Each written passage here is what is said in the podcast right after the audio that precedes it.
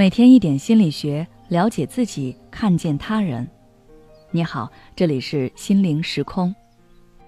今天想跟大家分享的是，过度倾诉，越倾诉烦恼越多。很多人在遭遇感情、职场、生活不顺而心情不好的时候，喜欢找朋友倾诉。毕竟，倾诉不仅可以缓解自己的压力、调节情绪，还可以增进朋友之间的感情。但是，倾诉如果过了度，那么不仅不能缓解你的压力，还会把事情搞得更糟，甚至还会伤害到你和朋友之间的感情。之所以会出现这种情况，主要有以下几种原因：第一，过度倾诉，模糊了你和他人之间的边界。人与人之间的交往是需要一定距离的，每个人都有自己的边界。过度倾诉。过度自我暴露，本质上也是模糊了人与人之间的边界。因为你的倾诉其实也是一种邀请，透露着你允许对方插手你的事情的信号，而对方并不见得真的想干预你的事情，可能他们自己也有很多问题没有解决，但是你已经开始倾诉，他们不发表些看法，好像又说不过去，所以只能硬着头皮和你讨论。或者，他们是真心想帮你解决，一直帮你分析，给你建议，而你只是想倾诉，并不想被他们指导，那对方就会很奇怪。你不是问我你该怎么办吗？怎么我说了你还不听呢？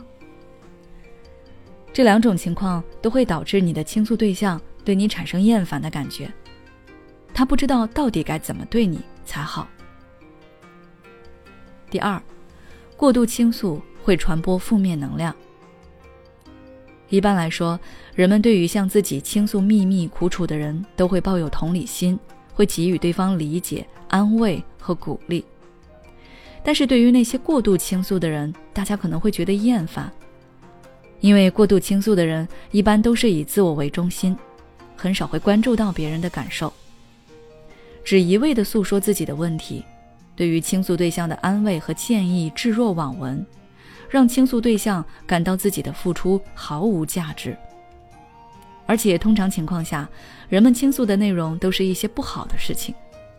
在诉说这些事情的时候，难免会带有强烈的个人情感，会向倾诉对象展现自己当下的不满、愤怒、委屈和失落等情绪。我们都知道，情绪是能传染的，一次两次的倾诉。你的倾诉对象可能会耐着性子听，但次数多了，他们就会觉得心累。毕竟，人的心理能量不是取之不竭的。他们在接收你负面信息的同时，大脑也在飞速的处理消化这些负面信息，这在无形中增加了他们的心理负担。久而久之，他们就会想要远离你。第三，过度倾诉可能会导致反刍。不知道大家有没有过这种经历，就是当遭受到不公平待遇的时候，你会非常的生气，和很多朋友吐槽这件事。经过一番倾诉，你内心的怒气消散了不少。等到第二天，你几乎已经不生气了。但是当有一个朋友问你昨天为什么那么生气的时候，你就又说了一遍，结果又开始生气。过度倾诉也是如此，有些事情其实早就可以翻篇了。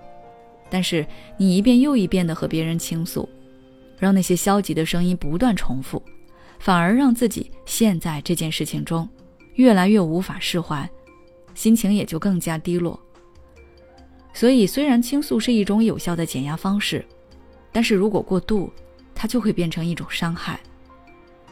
如果你实在想倾诉的话，不如换一种倾诉方式，比如写写日记、发发隐私动态，这样既不会打扰别人。还能满足自己的倾诉欲望，而且比起语言的叙述，文字描写更能让我们冷静下来，帮助我们理智的思考。或许写着写着，你就找到了问题的症结所在。好了，今天的分享就到这里。如果你想了解更多内容，欢迎关注我们的微信公众号“心灵时空”，后台回复“沟通礼仪”就可以了。你是否正感到迷茫、焦虑？是否时常深夜 emo？如果你想找人倾诉却无处可吐，那就加入我们的心理互助群吧。在这里，你可以获得温暖有爱的交流，还可以收获专业有力的探讨。只要你关注微信公众号“心灵时空”，回复“心理成长”，就可以获得入群资格了。